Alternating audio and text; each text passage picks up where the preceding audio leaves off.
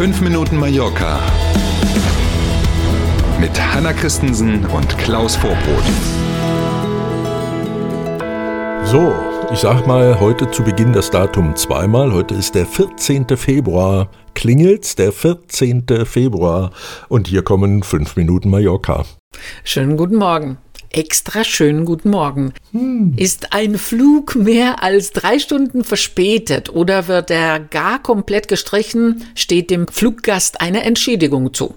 In diesem Zusammenhang gab es jetzt ein interessantes Gerichtsurteil das gar nicht die Entschädigungen selber, sondern wie komme ich dran betrifft. Ne, wir wissen ja, dass es seit einigen Jahren Internetportale gibt, die sich um eben diese Entschädigung kümmern, wenn mir eine zusteht und die dafür dann so einen gewissen Prozentsatz der Summe, die ich eigentlich kriegen würde von der Airline, mhm. behalten die. Ne? Flightride ist ein so ein Beispiel. Einige Airlines haben, seitdem es diese Portale gibt, reagiert und haben in ihren AGBs ein solches Abtreten der Ansprüche. Ich also als Fluggast, der die Ansprüche hat, trete die an, zum mhm. Beispiel Flightride ab. Das haben die in ihren Portal, in ihren Portalen, sage ich schon, in ihren AGBs ausgeschlossen. Also Ryanair zum Beispiel und sagt, nee, nee, nee, so geht mhm. das nicht. Nur du selber kriegst das Geld, die anderen auf keinen Fall. Das dieses Vorgehen in den AGBs verstößt gegen EU-Recht. Während in Deutschland die Klauseln der Fluggesellschaften nicht anerkannt werden, wurde bisher auf Mallorca die Ergänzung der AGBs als gültig anerkannt, obwohl sie gegen EU-Recht verstößt. Ja, komische Praxis, mhm. aber Ultima Aura lässt jetzt wissen, dass es jetzt hier auf Mallorca ein Grundsatzurteil gibt, nachdem dann jetzt auch hier entsprechende Klauseln in den AGBs der Airline als rechtswidrig eingestuft werden und damit also auch für Mallorca-Flüge gilt, was sonst in der EU auch gilt. Ecotassa die sogenannte Tourismussteuer auf Mallorca und den Nachbarinseln. Bei der Einführung 2016 war die konservative PP dagegen. Jetzt ist sie selbst an der Macht und behält die Steuer trotzdem bei kommt einem irgendwie bekannt vor, mhm. dieses Muster. Ne?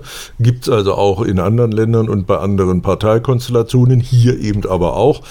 Etwa 138 Millionen Euro hat das Finanzamt der Balearen im vergangenen Jahr allein über diese Steuer eingenommen und auf dieses Geld will offenbar auch die neue Regierung nicht verzichten. Ja, scheint irgendwie nachvollziehbar. Mhm.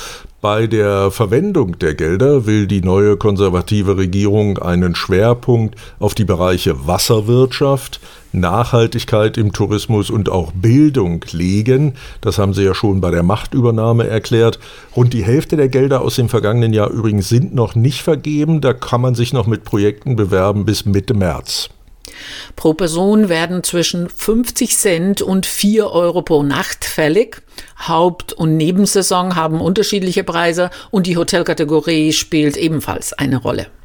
Genau, ne, je teurer das Hotel, umso höher ja. eben die Summe. Da ist man dann mit 4 Euro pro Nacht schnell mal dabei, wenn man 5 Sterne Deluxe wohnen möchte. Übrigens gilt diese Steuer auch für Kreuzfahrttouristen und selbstverständlich auch für Ferienwohnungen und Co. Auch da wird diese Abgabe fällig.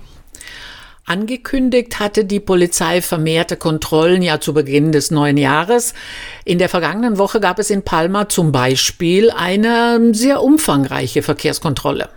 Ja, wir haben ja am Paseo Mallorca auch eine gesehen selber. Gab verschiedene im Fokus stand der technische Zustand der Fahrzeuge und ganz besonders eine gültige TÜV-Plakette. Ne, also sowas wie den TÜV in Deutschland mhm. gibt es ja auch, heißt ja anders, ist aber quasi sehr vergleichbar. Allerdings muss man wissen, hier klebt man die TÜV-Plakette vorne in die Frontscheibe. Und zwar nicht, weil man Lust drauf hat, sondern das ist hier vorgegeben, das muss man machen. Mhm. Die Polizei hat bei der Kontrolle in der letzten Woche 39 Fahrzeuge erwischt, die keinen gültigen TÜV hatten. Mhm. Andere hatten die Plakette nicht in die Scheibe geklebt, auch ein Fehler.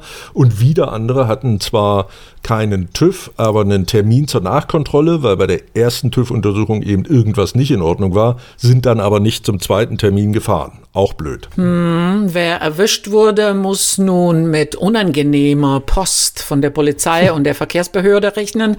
Bis zu 300 Euro kostet es, wenn man in Spanien ohne gültigen TÜV unterwegs ist. Hei, hei, hei, hei, mhm. ne?